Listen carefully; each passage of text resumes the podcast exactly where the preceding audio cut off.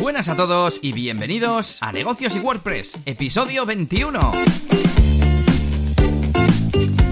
Bienvenidos a este podcast en el que hablamos de temas relacionados con negocios, cómo conseguir clientes, cómo gestionar temas de dineros, marketing y muchas más cosas.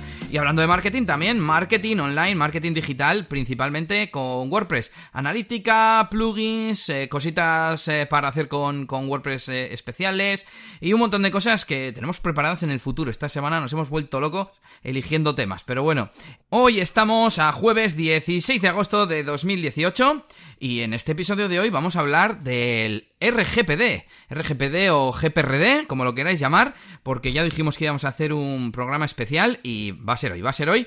Eh, lo vamos a hacer. ¿Quién hacemos esto? Pues un servidor, Elías Gómez, eh, DJ de eventos y desarrollador WordPress retirado, como siempre decimos. Y al otro lado tenemos a Yannick García, experto en branding y marketing digital, eh, que trabaja en Serifor Marketing. ¿Qué tal, Yannick? Pues muy bien, aquí nada, después de unas pequeñitas vacaciones que me, que me he pegado y nada, ya he vuelto, ya he vuelto al curro, así que bueno, te traigo novedades sobre todo de, de trabajo, eh, porque el resto del tiempo he estado, vamos, aquí tranquilamente en el sofá para casi todos los días. Sí, porque además eh, tu pareja, cuando tú estás libre, ella trabaja, ¿verdad? Sí, sí, la verdad que es que no tenemos mucha compatibilidad de horarios. Casualidad, justo ella también ha estado eh, justo ahora de vacaciones, vuelve, vuelve mañana. Así que nada, he aprovechado para hacer todas las cosas que, que, no hago cuando, cuando suele estar ella y, y un poquito pues, para poner, para, currar aquí en casa. Así que... Así cierto, cierto. Son hemos estado haciendo algunas cosillas de, de One Shot Toolbox. Pero bueno, eh, yo estoy también con la mente medio de vacaciones, con eso de que es agosto, la semana eh, anterior, o sea, la semana del programa anterior no trabajé, esta última sí que he trabajado, eh, el sábado también trabajo, y, pero también ayer fue fiesta, así que estoy ahí con la mente un poco, un poco de vacaciones. Y ayer, de hecho, me fui, me fui al cine con mi amigo Gaiska y sus compañías y fuimos a ver Megalodón, la de Jason Statham.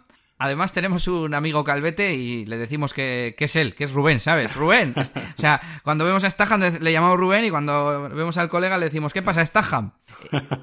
Y nada, Qué pues... valor tienes, ¿eh? De ir a ver al cine la película. Yo tengo ganas de verla, la verdad. ¿eh? Pues, pues mis amigos nunca se atreven a ir a ver estas películas conmigo.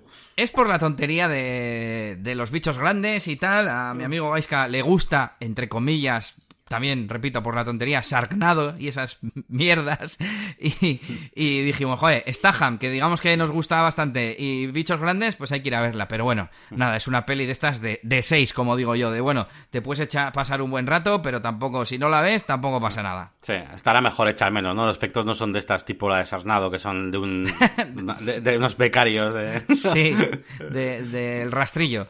Y nada, bueno, entretenida y eso. A, a los chicos nos gustó más que a las chicas, que eso sí siempre pasa. Y esta noche, hablando de actividades y medio vacaciones, que la semana que viene tenemos aquí en Bilbao Astenagusia, y ya hay durante esta semana algunas actividades. Tenemos el parque, bueno, la feria con, con las barracas y todo eso montado. Y esta noche nos vamos de cena y a ver el monólogo de Goyo Jiménez. Así que. Ah, muy bien. Sí, Suele ir todos los años, además, es muy sí, fiel a, eso. habitual al tema monólogos, hemos visto a David Guapo, a Goyo Jiménez ya alguna otra vez, a Santi Rodríguez, pero bueno, nos, nos mola bastante, a ver, a ver qué tal. ¿Y tú, qué? ¿Alguna novedad así última? Nada, pues, eh, pues pocas, pocas cosas. Así en cuanto a lo personal, pues ya te digo, he estado bastante metido en casa últimamente y le he pegado bastante a los videojuegos, ya sabes que soy súper aficionado. Sí. Y nada, me, cogí un juego de coches, me cogí un juego de, rally y como tengo las gafas estas de realidad virtual, pues estuve probándolo porque era compatible, sobre todo me lo cogí por eso. Y, bueno, me gustó mogollón porque es que es verdad que, que el, el tema, por, por lo menos ahora mismo con el tema de la realidad virtual es, es, el contenido, ¿no? Aparte de las limitaciones técnicas que tienen todavía, pero es el contenido, ¿no? Y los juegos de coches, la verdad es que es una cosa que, que no requiere mucha historia, o sea, es, es, como muy, está como muy, muy hecho para la realidad virtual, ¿no? Y nada, me lo cogí, me pareció una pasada, pero claro, estaba yo jugando ahí con mi mando y nada, no he podido resistirlo y me he hecho con un, con un volante que, que ya conocía anteriormente, pero que bueno, que, que, que, al final me lo he cogido y nada, lo tengo ahí esperando en la mesa a probarlo después de, este podcast, así que supongo que lo haremos rápido hoy. Sí, hoy nos hemos puesto hasta un, un temporizador para no pasarnos. A ver si hoy no puede pasar de una hora, no puede pasar de una hora. Precisamente por lo que te contaba del monólogo. Yo ya sabes que no soy muy de videojuegos, pero si hay un género que me gusta o que de vez en cuando he jugado, es el de los coches. Así que ya sabes, vete buscando una fecha para hacer un cine y videojuego. Un cine, no, un, un, cena y videojuego. Bueno, pues vamos avanzando un poco con novedades de estas rápidas, noticias.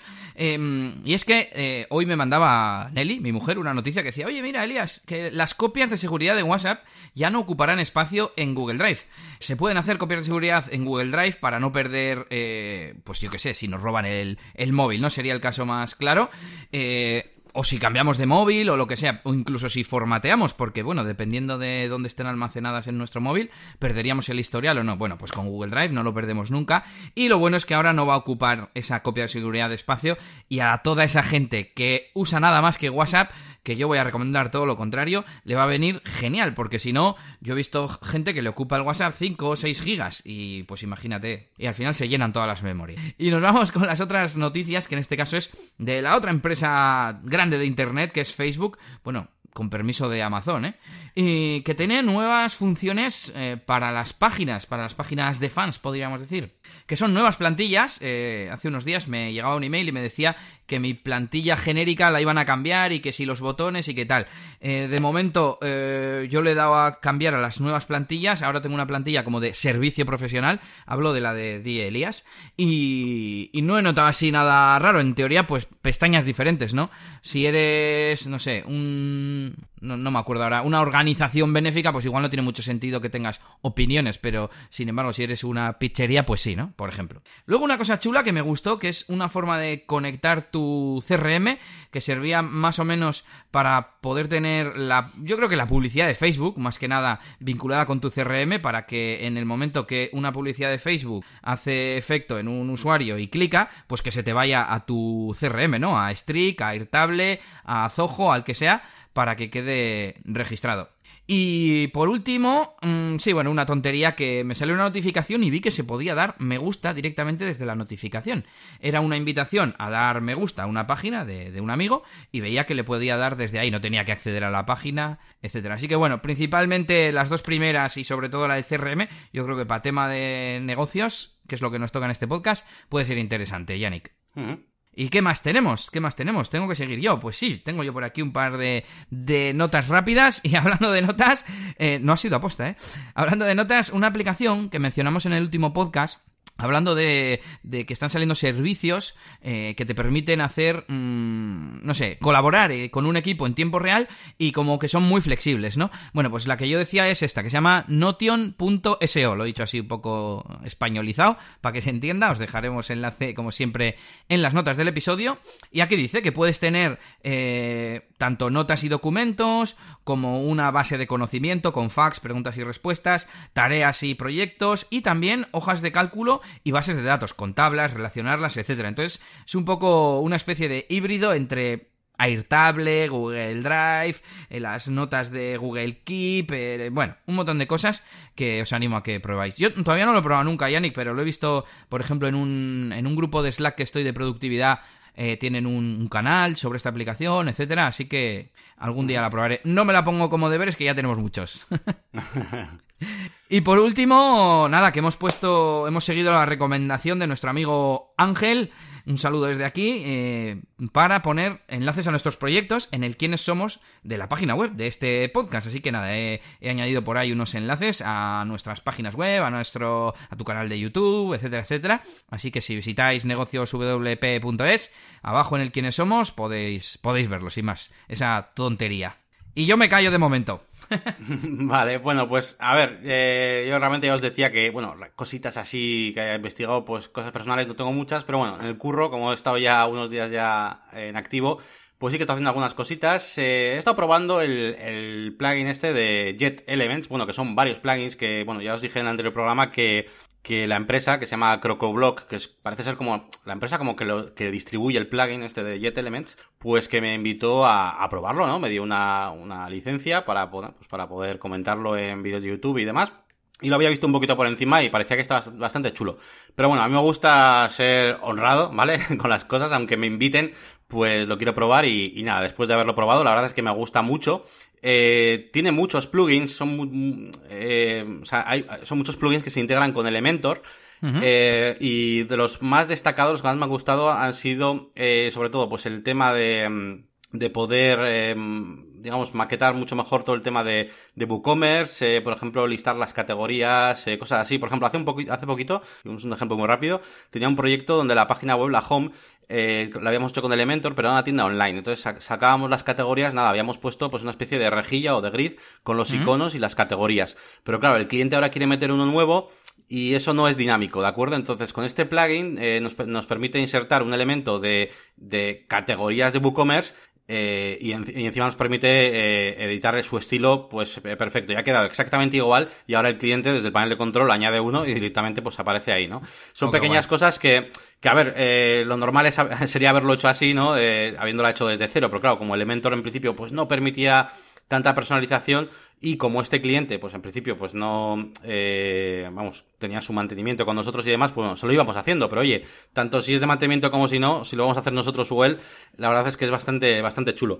Y luego tiene, pues bueno, nada, pues eh, muchas cosas interesantes. Hay uno que tengo que probar eh, mucho mejor, eh, que es un, uno de los plugins, nos, me, me, nos permite crear eh, atención, los custom posts y los custom fields y las taxonomías desde este propio plugin y luego crear, eh, digamos, cómo se ve un elemento de un listado, eh, pues de un archivo, por ejemplo, ¿de acuerdo? Entonces, eh, yo me quiero crear el archivo de, de proyectos, por ejemplo, sí. y vale, pues Elementor ya llevaba, ¿no? Un pues post, ¿no? Que se llama un bloque de post, vale, pero yo cómo hago, cómo personalizo cómo se ve cada post de ese listado. Pues con este plugin. Entonces, eh, bueno, me ha parecido bastante interesante. Y bueno, que en general están todos muy bien. Los demás no los comento porque son cosas como más estéticas, pero está bastante, bastante chulo. Yo que sé, pues el de mapas, el de Google Maps, pues te permite eh, meter un mapa, pero con la API y tal, pues te permite personalizarlo al máximo. Pues cambiar los colores, un montón de cosas, ¿no?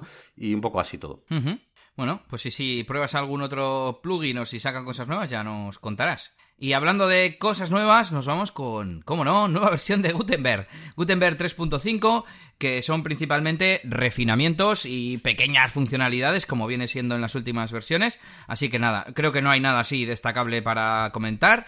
Y nada, os dejamos el, el enlace en las notas del episodio por si queréis echar un vistazo al, al post oficial. Yo que sé, añadir un botón de edición a los bloques de embed para modificar la fuente. Pues bueno, si no, no sé cómo se hacía antes, pero bueno, pues pequeñas tonterías de, de, de, interfaz un montón. Que si este reborde lo hemos remarcado un poco más para que veas que el foco de la pantalla está ahí, ¿sabes? Y cosas, cosas de estas. Así que poca historia. Y um, sigo yo, pues sí. eh, lo, bueno, la última cosita que me queda de comentar, así en cuanto a proyectos y cositas que he hecho en la, en la agencia sobre todo, pues es que ya hemos terminado, aunque no está, no está todavía publicada, pero está terminada ya una nueva página web de e-learning que es para, pues bueno, para hacer cursos de, de piloto de drones y de radiofonista también y cositas de estas relacionadas pues con el pilotaje de drones y he utilizado la bueno la, el plugin que recomendé también en algún episodio que se llama LearnDash que sustituye un poquito al Sensei, que era el que utilizaba antiguamente, y de hecho eh, esta empresa tenía una tenía ya una página web en esta plataforma en Sensei, pero está bastante no, eh, olvidado este, este plugin, por lo menos para mí, uh -huh. y no hace muchas de las cosas que yo quería, y, y, nada, me confirmo en lo que recomendé aquel día, que el LearnDash es la aplicación o el plugin, vamos, por excelencia para hacer este tipo de plataformas, permite hacer un montón de cosas ya por defecto, sin necesidad de pagar más, y, y nada, me, me, gusta mucho eh, para gestionar eh, todo tipo de cosas. La única cosa que he tenido que añadir es un plugin de la propia empresa que se llama eh, Yukani Groups. Bueno, es, para grupos y, y, que lo que hace es eh, da como más poder todavía a la, a la, parte de los grupos, ¿no? Porque... ¿Grupos de usuarios? Una... ¿De alumnos? Es, es, grupos de... Sí, grupos de alumnos. El, lo que hace es que puedas tener grupos de alumnos asignados a diferentes profesores y estos profesores tienen como su propio panel. Eh, eso por defecto ya lo hace ¿vale? Pero uh -huh. este plugin lo que hace es potenciarlo un poco más para que tengan como una especie de pantalla en el frontend donde puedan ver todo tipo de cosas, las respuestas de sus exámenes, eh, todo, exportarlo, tal Y entonces está está súper bien, porque además justo casualidad, pues bueno, casualidad no, ha sido, ha sido por eso que lo he puesto, el propio cliente quería eso, ¿no? O sea, realmente es una red de, de muchas empresas que van a vender estos cursos y entonces, claro, cada empresa, yo, yo mismamente, imagínate que la máquina de branding, pues quiero vender esos cursos. Bueno, pues entonces eh, yo quiero tener mis propios alumnos ahí eh, dentro de la plataforma. ya entiendo. Entonces, pues nada, pues ese es el único, el Yukani Groups es el único plugin que, extra que he utilizado y, solamente eso, ¿eh? Para que se vea más bonito en el frontend. Ya, como si fuera una clase, al fin y al cabo, de sí, un profe. eso es, eso es. Y nada, pues, pues, eso ha sido un poquito todo. la, me he metido bastante caña porque, sobre todo porque la página web vieja está llena de errores, y hay un montón de alumnos que, que están, pues, eh, que se quedan atascados en alguna lección, el contador del tiempo este que, que, no te deja pasar de lección a veces no funciona bien, y está el, está el plugin súper desfasado, el Sensei, y estamos haciendo a toda leche esta página web para poder pasarles a todos a esta, y ya está, ya la hemos terminado. Nos queda meter la RGPD, que a ver si el cliente me, me pasa ya los, los, datos, que parece que no, no sé, no, no consigo que me, los pase, y, y, solo falta eso, y ya, y publicarla. Así que cuando la publiquemos ya os pondré el link y todo para que la veáis. Vale, vale, muy bien. Te cuento novedades como siempre de DJ Elías, que tengo un montonazo. Bueno, eh, lo primero, estoy abriendo por aquí el tema de los, mm, de los leads y tengo, mira, en esta quincena han entrado seis nuevos leads, eh, uno rechazado y además porque estoy ocupado, toda una pena porque es una chica de mi pueblo con la que estudié, iba a mi clase, o sea que... Y, yo estoy ocupado ya y, joder, es que no queda ni, ni, un mes y pico para su boda, van un poco, van un poco tarde. Y los otros cinco leads pues están negociando. Y de los anteriores... Eh, se han actualizado tres para acabar rechazados.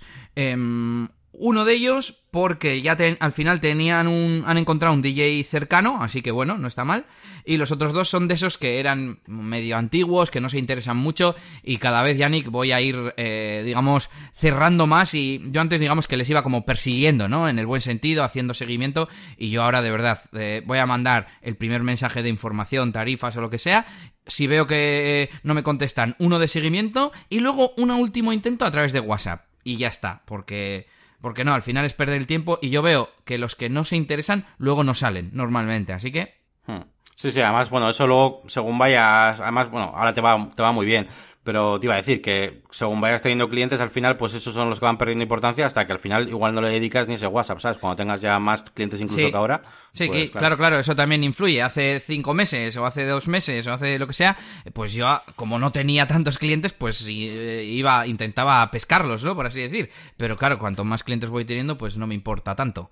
De hecho, eh, ahora mismo tengo ya clientes, por ejemplo, para el año que viene. Eh, mira, una cosa que vamos a hacer cuando llegue más octubre, que fue cuando empecé más o menos eh, el año pasado. Miramos a ver cuántos clientes eh, tengo para el futuro, porque el año pasado tenía cero, entonces ahí se va a ver la diferencia esta de la que estamos hablando. ¿Qué más cosas? Bueno, eh, ya me apunté a Bodas y ya he rellenado el perfil. Eh, os dejaremos el enlace por si le queréis visitar. Sin más, hay un directorio en lo que es la web de Bodas, de la feria esta de bodas, y, los usuarios que visitan pues pueden buscar empresas y ver información, ¿no? Como si fuese un mini Google Maps, para entendernos. Más cosas, estoy probando Integromat, eh, no sé si lo comenté ya en el episodio anterior, que es otro, otra plataforma tipo Zapier, y, creo que me está gustando más. Estoy pasando poco a poco los flujos que tengo. De momento, pues ahí ando aprendiendo más cómo funciona, ajustando cosas y tal.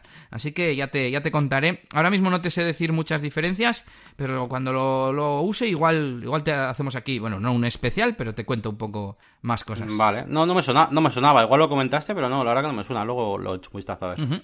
Y bueno, eh, más novedades, así que se van poco a poco.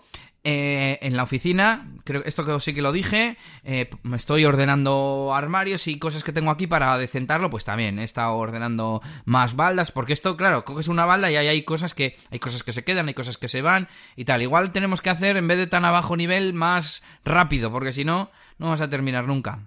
Más, más novedades, dos cosas rápidas. Eh, he hecho un par de mejoras en eh, el formulario de preferencias musicales para las partes que hay varios elementos, ¿no? Mm, por ejemplo, en la ceremonia, durante cuando están haciéndose lo que es la boda como tal, se ponen canciones, pues cuando entra el novio, cuando entra la novia, cuando leen a la salida, ¿no? Entonces yo en el formulario pongo para que añaden varios elementos, ¿no? Y cada elemento tiene campos, esto es con el eh, campo lista de Gravity Forms y te permite tener varias columnas, artista, canción, nota, momento, que son las que, las que yo tengo. Bueno, pues he puesto dos plugins que me dejan hacer dos cosas que siempre había pensado, pero no pensé que iba a haber un plugin y me ha dado por buscar. Uno te permite con arrastrar y soltar ordenar las canciones, algo muy importante, porque tú imagínate esto sobre todo para cuando lo tenga en intranet, ¿no? Y lo puedan editar. Tú imagínate que dices, ah, no, que al final eh, van a leer dos personas y, va a leer primero la otra. ¿Qué tienes que hacer? ¿Reescribirlo? Pues no tiene mucho sentido. Y lo otro, eh, para este campo de lista también puedes hacer que una de las columnas sea desplegable. Entonces, en la columna que es el momento, he hecho que sean opciones y así no tiene que escribirlo el, cliente, ¿no? Bueno, es un poco tontería. Y luego, eh, esos plugins ya los comentamos luego, que los he puesto para recomendar. Y, mm, y por último, eh, yo llevo varios años ordenando la música pues por años y, o sea, las últimas novedades por años, pues 2012, 2013, 2014 y adentro por géneros, ¿no? Pop, dance, latino, lo que sea. Y me he dado cuenta de que, claro, yo tengo, pues eso, desde el 2013, pues las canciones del 2013 quizás ya no son novedades y encima ahí hay un montón de canciones que ya no pongo. Bueno, pues eso también he estado ordenándolo, que son, al final son labores pequeñas de mantenimiento, pero hacen que luego todo vaya mejor, que te ocupe menos la biblioteca, el backup se hace antes, eh, tardas menos en buscar las canciones, etcétera, etcétera, etcétera. muy bien. Y esas son las, las novedades de DJ Elías por hoy. Y si te parece, continuamos con nuestra siguiente sección, que es el feedback. Sí, tenemos, tenemos feedback esta semana, pues tenemos un mini feedback, feedback, un mini comentario y, luego otro, ¿no? Si quieres, eh, bueno, primero eh, comento uno que es el de Bernie, que nos daba muchas, eh, muchas las gracias, ¿no? Nos da las gracias por aquello que nos preguntaba acerca de, de cómo hacer con estos formularios, que les recomendamos utilizar Gravity Forms. Y nos dice, muchas gracias chicos, Gravity Forms Forever, menudo descubrimiento. Así que nada, gracias a ti por comentar y por, bueno, pues darnos más contenido y, aquí estamos para lo que necesitéis. Yo estoy aquí en Google poniendo Google eh, Gravity Forms Affiliate Program. Aquí estoy buscando porque, porque va a haber que, que monetizar esta publicidad, ¿eh? bueno, y el otro comentario que es de Web Pamplona, ¿cómo se llamaba? No me acuerdo. Este nos ha escrito más veces. Bueno, pues un saludo. Dice, gracias por ese megatruco para Gmail. Esto de poder gestionar el correo desde Gmail es la leche, bravísimo. No sé muy bien a, a qué se refiere, porque como dijimos pocos trucos, ¿sabes? En el episodio, en el episodio anterior. Pero bueno, oye, las gracias ahí quedan y, y, se agradece el comentario de vuelta.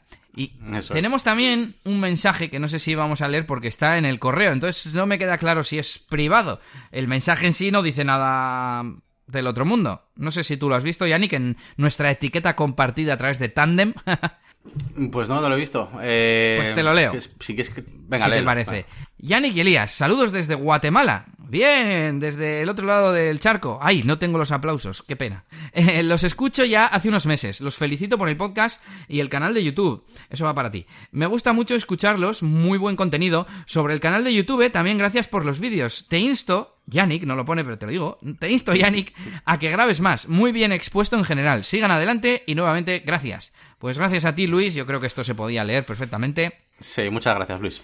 Y nada, pues con esto acabamos el feedback. Nos recordamos dejar vuestros comentarios en negocioswp.es y si queréis nos podéis mandar a la sección de contacto como ha hecho Luis y si, si vemos que es algo así sensible pues no lo leemos o si no nos decís, esto no lo leáis, pesaos que lo leéis todo y ya está.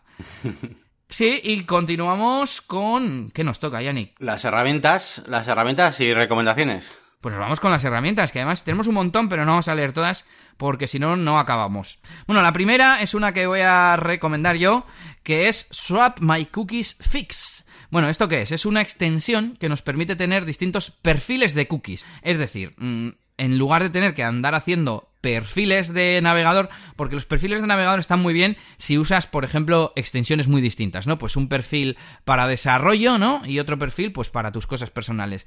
Pero si las extensiones no cambian o no quieres andar cambiando de perfil, este sistema está muy bien porque puedes cambiar eso pues entre el perfil de la máquina del branding y entre el perfil de Yannick García, ¿no? Eh, pues eso, para, pongamos Twitter, que Twitter no tiene una función en la que puedas cambiar de cuenta, ¿no? Nativa. Pues con esto lo consigues. ¿Y qué pasa? Que había una extensión que se llamaba Swap My Cookies y hace un montón que no funcionaba. Lo que hacía al cambiar de perfil era desloguearte de todo, con lo cual... Y, y el otro día no sé cómo me dio por volver a buscar y apareció esta que se llamaba My Cookies Fix y esta sí funciona. Así que un súper consejo con esta, con esta extensión. Sí, ¿Se llama así? ¿Se llama My Cookies Fix? Sí, sí, sí, se llama así. Para Firefox también hay, mm, no recuerdo si funciona o no, me imagino que sí, se llamaba, en vez de Swap My Cookies, Cookie Switch, creo, si no recuerdo mal.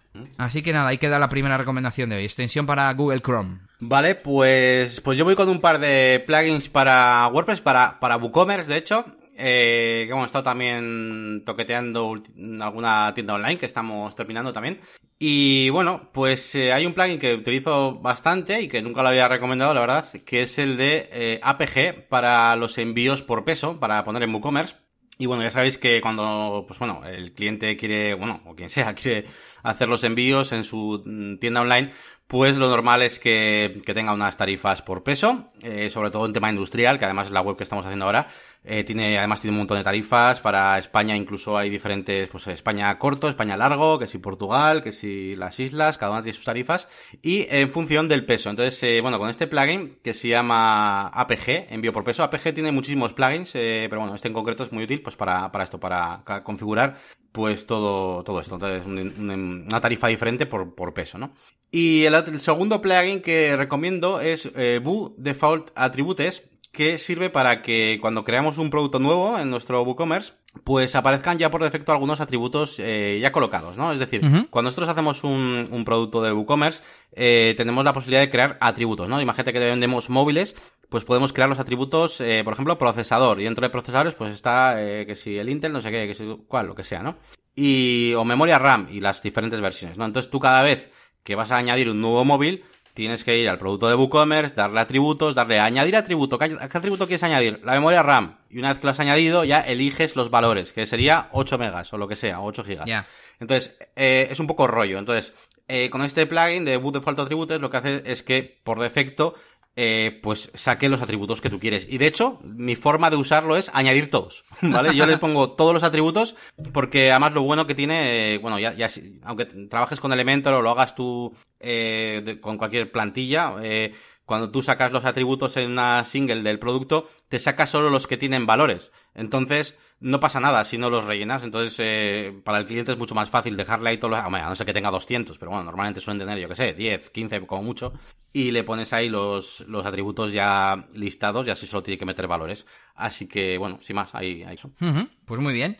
Eh, pues yo te voy a decir eh, los dos que hemos comentado antes. Simplemente uno se llama sorta, a ver, lo voy a decir a la española, sortable list fields for Gravity Forms y el otro drop down options in list fields for Gravity Forms, que sirven para lo que hemos comentado antes. Y como ya estaban explicados, voy a recomendar también eh, uno que se llama Simple Code Block by Cianes VP Suite, que es de nuestro amigo Pablo Cianes, así que un saludo también para Pablo, y que es, como dice el nombre, para poner un bloque de código en Gutenberg. Hay varios plugins que lo permiten, pero bueno, este, si solo queréis meter el, el bloque de código, porque hay otros que lo permiten, pero que te añaden, pues que es una, un conjunto de 5 o 7 bloques, así que también os dejamos eh, los enlaces en las notas del episodio. Y con esto terminamos las herramientas por hoy, Yannick, si te parece. Sí, sí. Y cuando nos quedan 30 segundos para la hora límite de empezar el tema central, esto es como regreso al futuro, Yannick. Es el punto de no retorno. Bueno, sería al revés más bien, pero bueno. Nos vamos con el tema central de la semana, que es el Reglamento General de Protección de Datos. Bueno, Yo creo que este lo vas a llevar tú, ¿no? Que eres igual un poquito más externo. Yo tengo un montón de notas por aquí, así que yo, cuando tú me pidas, yo intervengo.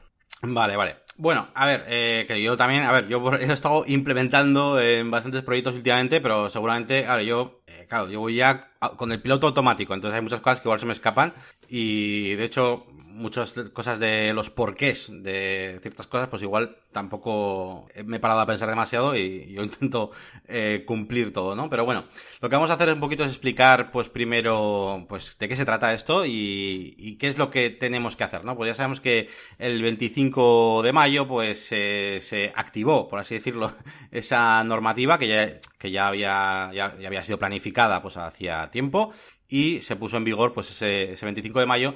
Y esta normativa lo que, lo que intenta hacer es que, bueno, pues todos los datos que un usuario eh, deje en una página web, eh, datos privados, en principio, pues su información, pues que esté, pues segura y también que el usuario esté informado acerca de lo que se va a hacer con esa información, ¿de acuerdo? Entonces, bueno, ¿qué pasa? Pues que, claro, que no todas las páginas web están preparadas para estas dos cosas, ¿no? Tanto para que se quede registrado realmente en un sitio fácil de, de fácil acceso todos estos datos, que bueno, que hay que implementar en todos nuestros proyectos siempre que eh, recojamos datos de los usuarios, pero que eso va a ser casi siempre, porque a nada que utilicemos, pues eso, WordPress, eh, Analytics, eh, un formulario de contacto, todo ese tipo de cosas, ya implican que vas a guardar información de los usuarios, Así que vamos a presentaros una pequeña guía, eh, un poquito de, cómo lo hago yo y de, bueno, de cómo hacerlo también pues con, WordPress sobre todo, ¿no? Así que, bueno, lo primero que voy a comentar es un poquito, pues, qué, nos hace falta en cuanto a temas de, textos legales, ese tipo de cosas, porque claro, una cosa es la implementación, que, que eso ya lo, veremos ahora enseguida, pero antes que de hacer la implementación, lo que tenemos que tener es, eh, bueno, pues una serie de textos legales en nuestra página web para informar al usuario de todas estas cosas que os decía, ¿vale? En cuanto a los, las páginas, como tal, textos eh, puros y duros, tenemos los tres que, bueno, ya en realidad ya venían de antes, que son la política de privacidad, la, el aviso legal y la política de cookies, ¿vale? Básicamente eh, en la política de privacidad, pues ponemos un poquito, pues, qué, qué vamos a hacer con los datos de, de, los usuarios y qué no vamos a hacer y dónde se guardan, ese tipo de cosas. Después, en el aviso legal, ya, pues, ponemos también eh, datos, sobre todo, de la, de la empresa, ¿vale? De la empresa, o, somos autónomos, pues, de nosotros, etcétera. Un poquito, pues, quién es, quién es la, la autoría, ¿no? De, de, todo esto y quién es el propietario ahora de, de esos datos que, que, quedan ahí guardados. Y por último, la política de cookies, pues ya sabemos que, bueno, pues, todos estos, las cookies que, que se utilizan en las páginas web, pues tenemos que definir bien eh, cuáles son, que si Analytics, que si, bueno, pues de WordPress, etcétera. Y bueno, esto no, no lo no profundice demasiado porque son textos y cosas legales que ya están en vigor desde hace muchísimos años, pero bueno, es una de las cosas que, que tenemos que tener en cuenta es tener estos tres textos. Bien, eh, a partir de aquí ya sí que son cosas un poco más nuevas, y se trata de añadir eh, las coletillas legales para los distintos eh, formularios mm, de tu página web, ¿vale? Es decir, cada vez que el usuario mm, vaya a interactuar mm, dándonos información, eh, a este formulario tiene que acompañarlo un texto, llamamos coletilla, que incluye varias cosas. Y cuando digo formulario, mm, no solo me refiero a un formulario de contacto, sino que puede ser también las típicas valoraciones, por ejemplo, de un producto, una tienda online, eh, un formulario de, envío de un comentario en el blog, eh, cualquier, cualquier cosa donde el usuario da información porque además, solamente con el hecho de interactuar, imagínate que el típico eh, valoración con estrellitas, pues esa interacción también conlleva pues eh, un registro de una IP, de una, serie de cosas. Entonces, al final, el usuario está dando información y tenemos que añadir esta coletilla en, todos estos sitios. Entonces, ¿esta coletilla que incluye? Bueno, pues incluye eh, siete cosas que son siempre las mismas, ¿vale? La primera de ellas es el responsable, es decir, tenemos que poner quién es el responsable del tratamiento de datos, en este caso pues la empresa o una persona, el autónomo o el responsable que, con, vamos, con su nombre, su CIF, etcétera. Después tendríamos que poner la finalidad, que es qué vamos a hacer con esos datos, es decir, podemos eh, avisarles de que esos datos se van a utilizar, pues por ejemplo, para enviarles eh, publicidad y ofertas. Podemos eh, decirles que se van a utilizar simplemente para hacer estudios de marketing. se pueden utilizar para que simplemente, imaginaos un formulario de contacto de consultas, oye, pues simplemente se van a utilizar para poder responderte correctamente a las consultas que tengas a través de la página web. Mm. Pero hay que poner esta, esta finalidad, ¿no? Luego tenemos el bloque de legitimación, eh, que bueno, es una frasecita que simplemente lo que hace es eh, pedir permiso y consentimiento al usuario. Eh, le avisa, ¿no? que oye, cuando aceptes todo esto, pues tú me estás dando el permiso y el consentimiento para que guarde tus datos. Es una, una, frase más o menos de ese estilo. Luego tenemos el destinatario, que es el lugar donde se van a guardar esos datos. Aquí normalmente lo que hay que poner es el servidor donde está alojado todos estos datos. Hay quien lo hace mucho más específico y lo pone incluso eh, a disposición, o sea, un poquito, eh, puedes dar acceso a una especie de panel donde puedan borrar los propios usuarios los datos y demás. Y, pero bueno, lo normal es eso, es poner en qué servidor se encuentran esos datos. Y luego eh, tenemos los derechos, es decir, decirle al usuario que puede acceder, rectificar, limitar o suprimir sus datos. Claro, si le decimos esto, mm, lo tiene que poder hacer, ¿vale? Entonces, lo más óptimo, lo más chulo, es meter una especie de de, mi, cuenta en tu página web donde los usuarios puedan eh, pues borrar y, o modificar sus datos. Esto ya eh, WordPress, pues simplemente por el hecho de, ser un usuario, pues te va a permitir acceder a unos datos, ¿vale? Pero si no, si no tenemos la posibilidad de crear esta especie de intranet, no sé cómo llamarlo, pues lo que podemos hacer simplemente es, eh, bueno, pues eh, remitir a una dirección, por ejemplo, de correo electrónico y decirle que, bueno, que en cualquier momento que quieran hacer cualquier cambio o incluso eliminar sus datos, pues que escriban a una dirección de correo electrónico y como nosotros vamos a tener todo guardado en, WordPress, pues, pues procederíamos a, a, realizar esto, ¿no? Eh, de todas formas, eh, esto último mmm, es un poco así cogido con pinzas, ¿vale? No, eh, está dentro de lo legal, no pasa nada, pero a nivel de usuario yo me quedo más tranquilo si yo mismo borro los datos o, o no sé, que mandando un email, ¿no? Pero bueno.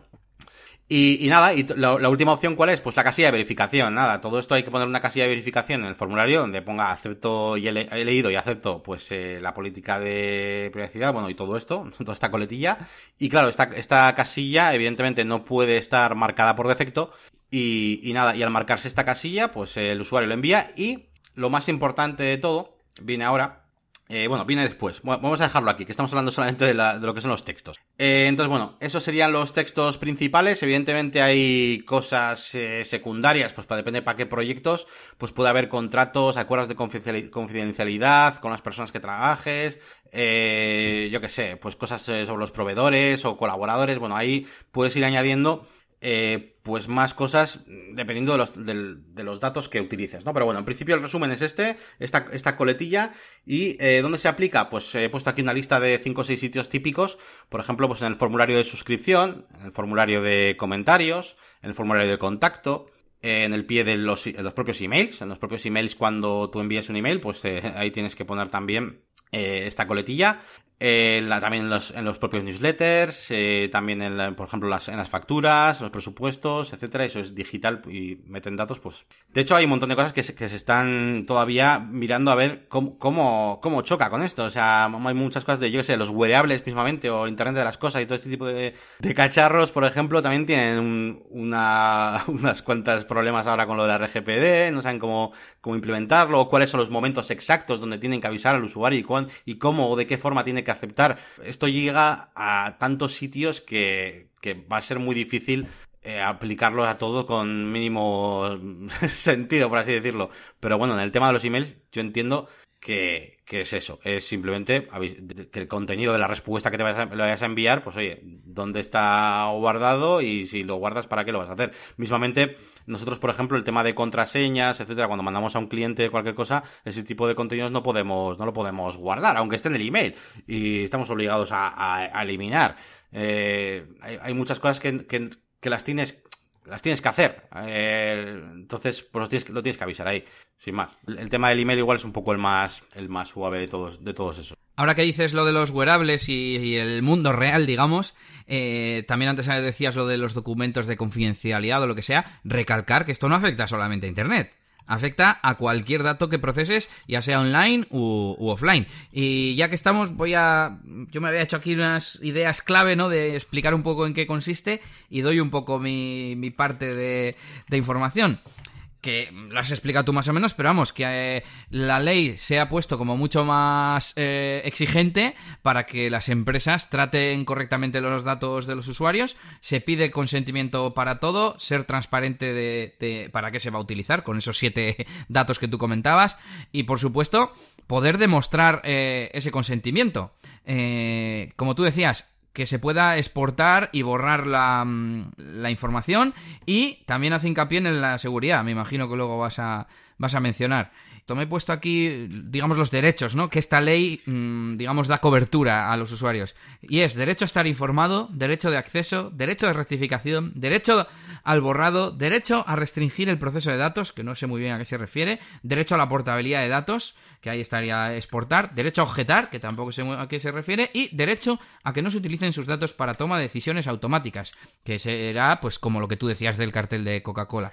Y al final de todos estos derechos salen las obligaciones que tenemos las empresas a la hora de, eso, de informar, de, dar acceso, de todas estas cosas, que yo creo que es, importante ver la relación de lo uno con lo otro, porque no es, ah, hay que hacer esto y punto. No, no. Es que el usuario tiene derecho al borrado de datos. Vale, pues derecho al olvido, el plugin de DLTMI, etcétera, etcétera. Bueno, y termino rápido. He hablado de los derechos. Y otra parte importante de todo esto es el que tú tengas una razón legítima para procesar un dato, lo que tú comentabas de la legitimación.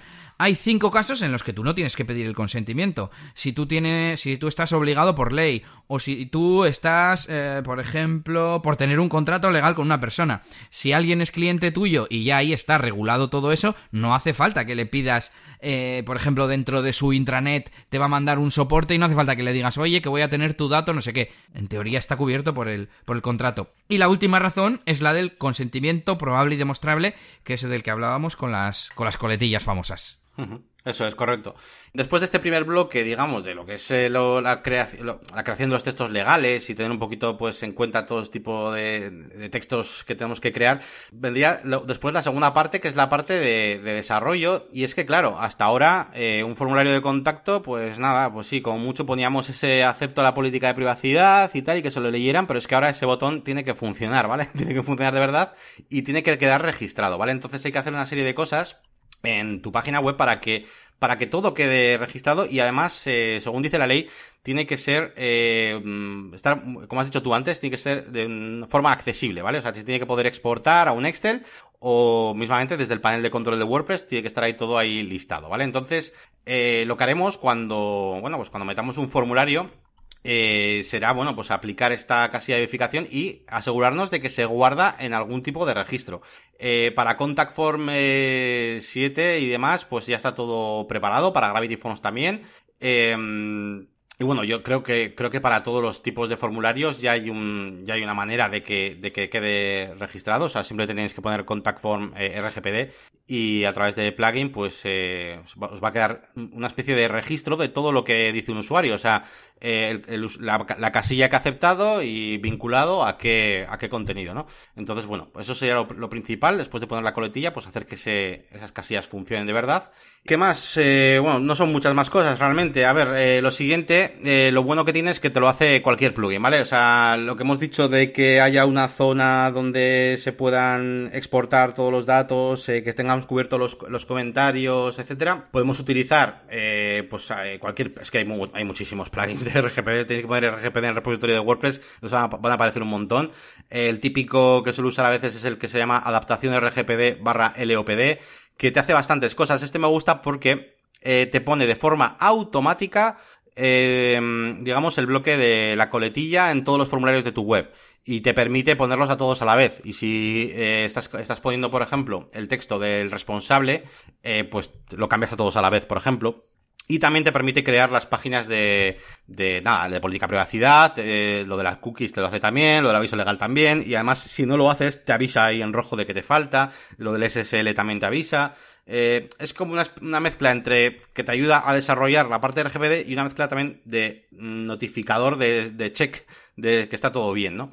Entonces utilizo este bastante, pero vamos, que cualquiera, cualquiera os va, os va a servir. Hay uno también que es eh, eh, muy interesante, que lo dijimos un día en un programa y ahora mismo no me acuerdo el nombre, que se llama, ah sí, el Delete Me, que bueno, ese por ejemplo es una cosa muy concreta, que es digamos, es un plugin para que eh, los usuarios que están registrados pues tengan acceso a una especie de, de, mi cuenta de panel de control para borrar ellos mismos los, los datos, ¿no? Que es lo que os decía yo antes de, de que el usuario pueda borrar él mismo los temas, ¿no? Y el resto de cosas están cubiertas por los propios plugins que se han ido actualizando poco a poco. Por ejemplo, las tiendas online, eh, WooCommerce ya tiene todo su, su apartado de RGPD para que, bueno, pues para que, tanto para que aparezcan las casillas de aceptación como las coletillas, como para que accedan a una cuenta y puedan borrar sus datos ellos mismos eh, eso lo tiene el, el, propio WooCommerce, así como, pues, como los demás plugins eh, también. Y bueno, esto es un poquito el, el resumen técnico o la hoja de ruta eh, pues bueno, pues para poder hacer, hacer todo esto. Ahora bien, entraría ya el tema de, de hablar a ver de qué, bueno, qué, nos parece, si, si, realmente sirve, sirve para algo todo esto, o, nos recuerda un poco a ese a esa aceptación de cookies que, no sé yo le pregunto a mucha gente y no saben ni lo que es. Eh, solo saben solo saben que hay que dar un botón de aceptar porque si no te molesta la pantalla. Tú qué opinas Elías pues bueno yo tengo luego varios comentarios que hacer Pero, mm, a ver, yo creo que es, es diferente, porque una, hoy mm, he visto un artículo de Enrique Dance que decía en plan, em, no sé cómo se llamaba, pero era en plan como demasiado tontos para ser, eh, para usar Internet. Hablaba principalmente de la sociedad norteamericana de, Estados Unidos y, pues comentaba pues yo que la gente se queja de que las empresas, eh, yo que sé, utilizan nuestros datos, Facebook para aquí, Facebook para allá y, y que realmente el problema es que nosotros no leemos y no prestamos atención a las cosas que hacemos. No me he leído el artículo todavía, pero bueno, lo he ojeado así por encima. Y eso es un poco lo que pienso, ¿no? Al final, al final mmm, los responsables somos nosotros, eh, es, el usuario. Y lo de las cookies es el, mejor ejemplo. Sí, por un lado nadie se lo leía, pero es que por otro lado el navegador ya te permite aceptar o rechazar las cookies, lo puedes configurar para que te pregunte cada vez, cada vez etcétera, etcétera. Entonces... Eh, sí que creo que en este caso, lógicamente, la ley se ha puesto más dura y no es lo mismo ver un aviso ahí que, como tú dices, te sigue dejando navegar que, bueno, que conste que las cookies siguen estando incluidas, ¿no? En esta ley, si no me, si no me equivoco. Sí, sí. Pero bueno, eh, que no es lo mismo eso que irte a, pues eso, manda suscribirte a un newsletter y que no te deje suscribirte si no marcas la casilla. Claro, eh, la gente le va a dar a la casilla igualmente sin leerlo y sin saber nada pues no sé, estamos un poco, sí, en, parte estamos en, lo mismo, ¿no? Hombre, a ver, eh, a ver, los datos que yo he manejado, que vas a saber, ¿no? Pero bueno, sí que dicen que, por ejemplo, eh, en España, pues eh, tras todo esto, del, tras, el 25 de mayo, pues ha habido como un 40% más de denuncias de tratamiento ilegal o o cosas de este tipo y te hace pensar pues que la gente está un poco más eh, preocupada, vamos a decirlo así, por lo que se hace con sus datos, ¿no? Y sí, a ver, yo iba a decir dos cositas, eh, una que se me había olvidado, que es que otra obligación que, que tenemos es, eh, bueno, ante cualquier ataque o vulnerabilidad, tenemos la obligación de avisar a toda esa gente que tenemos registrada o, por lo menos que, de las que tengamos datos para poder notificarles. Sí. Eh, en menos de 72 horas de que ha habido un ataque, eh, pues eso, vulnerabilidad de datos, etcétera, lo que sea, en servidor lo que sea. Y sin más, que es un tiempo límite de 72 horas. Y a lo que decías del abogado, pues yo también lo recomiendo, aunque tengáis cuidado, porque pues, a nada que busquéis en internet vais a ver que está petado de, de quejas y denuncias de abogados que han cobrado 4.000, 5.000 euros a, a gente por hacerles un copia y pega de unos textos que luego no valen para nada. Y, y tal cual, ¿eh? Si buscáis, vais a encontrar un montón de casos, así que tened cuidado, pero evidentemente hay que contar con, con un asesor legal que ponga, eh, que, os, que os cree los textos específicos para vuestra, vuestra empresa y que os haga las preguntas adecuadas y, y, bueno, y que pues con lo, con, lo, que realmente vayáis a hacer con esos, con esos datos y con esos contenidos, claro. Y además, que es lo que decía Elías antes, que esto, eh, por una parte está el RGPD, por otra parte está también la LOPD y, y, y, bueno, que, esto tenéis que tenerlo implantado en la, en la empresa. O sea, vosotros si vais al dentista, vais a ver, hay una hojita donde os avisan de vuestros datos, etcétera. Pues esto es lo mismo. O sea, en el mundo real y en, y en, el, y en la página web también. Es un poquito todo, así que sí, sí. Vale, pues sigo con más cosillas. Sobre los comentarios hemos hablado. Pero tengo dos cosas para comentar. Una es eh, sobre plugins que nos sirven para hacer esto, que bueno, os lo dejaremos en las notas del episodio. Un par de ellos que uno te deja meter la coletilla y otro el checkbox, pero hay uno que se llama GDPR Comments que te permite hacer las dos cosas. Y pasamos a otro tema que es el de las cookies. Hay un plugin que antes se llamaba Cookie Law Info y ahora se llama GDPR Cookie Consent, que parece ser que cumple con los requisitos de GDPR en cuanto a las cookies, porque otro comentario. Me hace gracia que lo primero que dice en la inscripción es ahí en mayúsculas. Nota, instalar este plugin por sí solo no hace que tu sitio cumpla con el RGPD. Y hmm. es un poco, ya vamos, una situación extrema que alguien por instalar un plugin que es de cookies nada más, ya se piensa y que cumple. Aquí quiero recalcar, primero, que afecta a todo el tratamiento de datos offline, online, y que por supuesto no tiene que ver solo, solo con las cookies. Así que nada, hay que dar la recomendación de plugin y no sé si me queda alguna cosita más. Sí, vale, tema de suscriptores de, newsletters. Eh, por un lado, obviamente ya habréis supuesto, y si no os lo decimos, que para nuevos suscriptores a tu lista de newsletters eh, necesitas pedirles el consentimiento, informarles sobre qué va ese newsletter, para qué vas a usar ese email, etcétera. Pero es que también hay que pedírselo a los existentes, a los suscriptores que ya tengamos en nuestra lista de MailChimp, de Akumba Mail o del que sea, de SendGrid. Y, y bueno, eh, muchos mm, de ellos no se van a volver a suscribir. No os asustéis porque es que es normal. Sobre todo si, si, digamos, no han sido ellos los que voluntariamente se han suscrito, sino si les habéis eh, incentivado con un PDF, con una guía, con un no sé qué. Y, nada, pues que eso, que lo sepáis, que vais a perder suscriptores, pero al menos los que se queden van a ser los que de verdad les interesa vuestro contenido. Y que además eh, hace falta doble opt-in, si no me equivoco. No sé si tú esto me puedes confirmar. Sí, sí, además, bueno, MailChimp te lo, te lo fuerza y te lo... Ajá. Vamos, eso de que la gente se suscriba, le llega al email, oye, tienes que confirmar que te quieres suscribir, por si acaso ha sido un colega gracioso, ¿sabes? Y así ya quedas, quedas suscrito. ¿Qué más? ¿Qué más? ¿Qué más? Sí, bueno, lo que hemos ido comentando, coletillas en los formularios, que hay que poner el checkbox, que es obligatorio, y que no vale con poner, bueno, si envías este formulario estás aceptando. No, no, tiene que estar el checkbox para que lo pulsen. Sí, y bueno, una cosa que no, a ver, no bueno, igual sí le he comentado, pero bueno, por recargarlo, el texto este de las coletillas tiene que estar ahí, en el formulario, no vale un botón de de ahí acepto la política y que pinches y te lleve a otra página. O sea, tiene que estar ahí mismo donde está el formulario, ¿vale? Sí, esto es lo que llaman, dicen que son como dos capas de información, ¿no? Y, la primera no deja de ser pues un resumencito de con el responsable, la legitimidad y todas esas cosas que has comentado antes, eh, ahí directamente donde está el formulario. Y por cierto, he leído que tiene que estar eh, la información antes del de los propios campos del formulario, porque si no, al hacer el scroll, tú podrías dejar debajo de la pantalla eh, esa información y no leerla. Con lo cual, he leído que. Eso no, había, no sabía, no sabía. Bueno, yo, yo que conste que lo suelo poner. Mm, no, en alguna le he puesto debajo, ahora que estoy pensando, ¿eh? Pero digo que lo suelo poner a la derecha. Suelo hacer el formulario. Imagínate dos, dos columnas, pongo a la izquierda el formulario y a la derecha el, el este. Ya no me queda tan bonito de poner formulario y mapa. el mapa ahora va en, en, full width. Pero sí. Eh, más cositas que tengo yo pendientes. Eh, por supuesto, todas estas cosas tenemos que tener controladas, pero podemos tener otros plugins que también cojan datos y, pues, entre comillas, no nos estemos dando cuenta, ¿no? Eh, yo que sé, de los que te dejan compartir en redes sociales y te ponen un contador. No sé, no sé poner ahora algún ejemplo, pero bueno, el consejo es que eh, al final los responsables de que se estén recopilando datos sois vosotros, son es el dueño de la web. Entonces, para que tengáis cuidado si tenéis cualquier, bueno, cualquier plugin, ¿no? Que, que, penséis que puede interactuar con este tema de los, de los datos. Y luego una cosa que no hemos mencionado, que son las funciones de de, WordPress en relación al RGPD, eh, que tenemos dos desde la versión 9.6 o 9, no sé, no sé qué versión, 4.9.6 creo, mm, para exportar datos personales y para borrar datos personales. Mm, no lo voy a probar porque no tengo, eh, pero me imagino que será lo mismo, porque no tengo usuarios, quería decir, pero será lo mismo, ¿no? Te borrará los comentarios y, lo que es el usuario, quizás entero, ¿no? no sí, sí.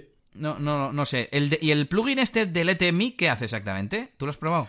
Eh, sí, lo probé, bueno, lo probé una vez, porque luego la, verdad es que con esto de que se pueda, eh, digamos, pues hacer de otra manera, pues a través de email y que simplemente pues eh, lo soliciten y lo puedas gestionar tú, pues no hace tanta falta.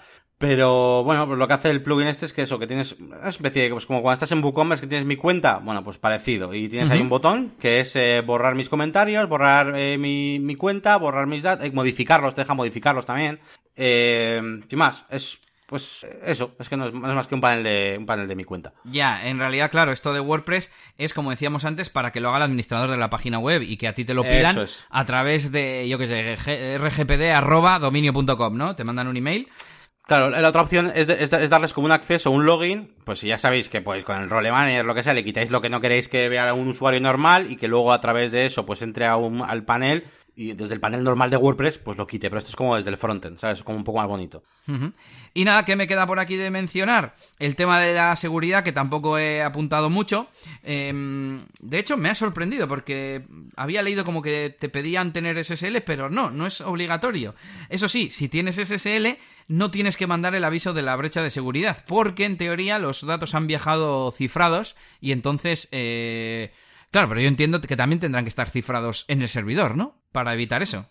Eso es, es un, poco un callejón sin salida, porque tanto por un lado como por Google, por el otro, al final, yo suelo decir que hay que ponerlo. Ya, o sea, los clientes, o sea, si les especifico, pues eh, he leído lo mismo que tú, lo que estamos hablando, pero yo ya directamente me lo tomo como que es obligatorio y, ya está. Y aparte que me aviso, me aviso ese, o sea, me ahorro ese aviso. Pues bien, bien, bien. No, está claro que SSL hay que tener. Y si eso nos evita el tener que avisar, bueno, pues siempre hay, es un poco de mal rollo, ¿no? Avisar de esas cosas porque he leído que tienes que especificar en el aviso cuántas personas se han visto afectadas y no sé qué más detalles. Así que dices, ¡joe! Madre mía. Y bueno, yo creo que por mí he terminado. No, no se me ocurre nada más que comentar. No sé si quieres hacer alguna conclusión.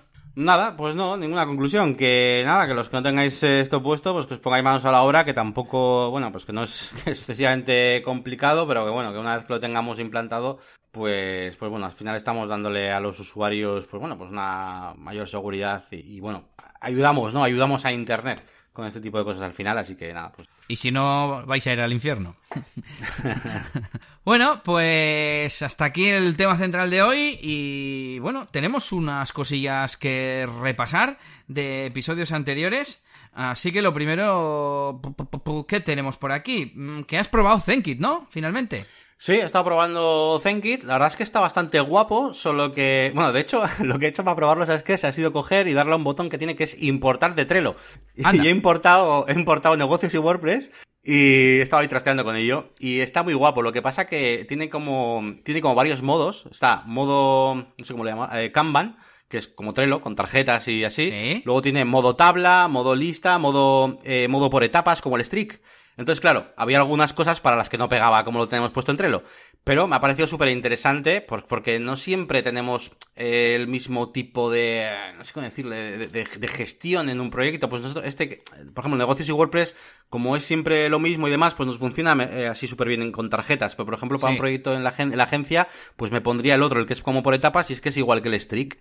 Y, me, ha, me, ha, gustado bastante. Tienes eso, como cuatro vistas diferentes y bastante profundidad, ¿eh? Bastante profundidad. Te deja hasta personalizar como quieres que se vean los, yo que sé, antes que hemos quitado tuyo de Trello las, las imágenes, pues te deja ponerlas más pequeñas, a la izquierda, arriba, abajo.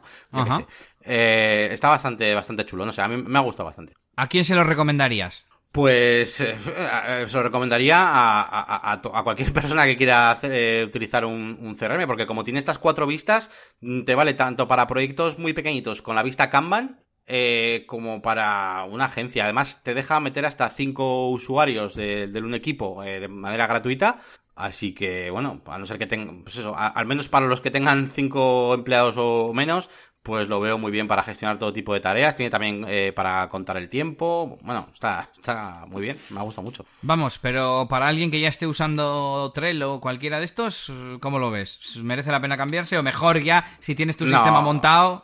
Sí, sí, a ver, si tú estás usando Trello y no se te ha quedado corto, no estás buscando otra cosa y te va bien, como, pues yo qué sé, tú y yo, negocios y WordPress, pues lo dejamos en Trello porque, porque está bien así.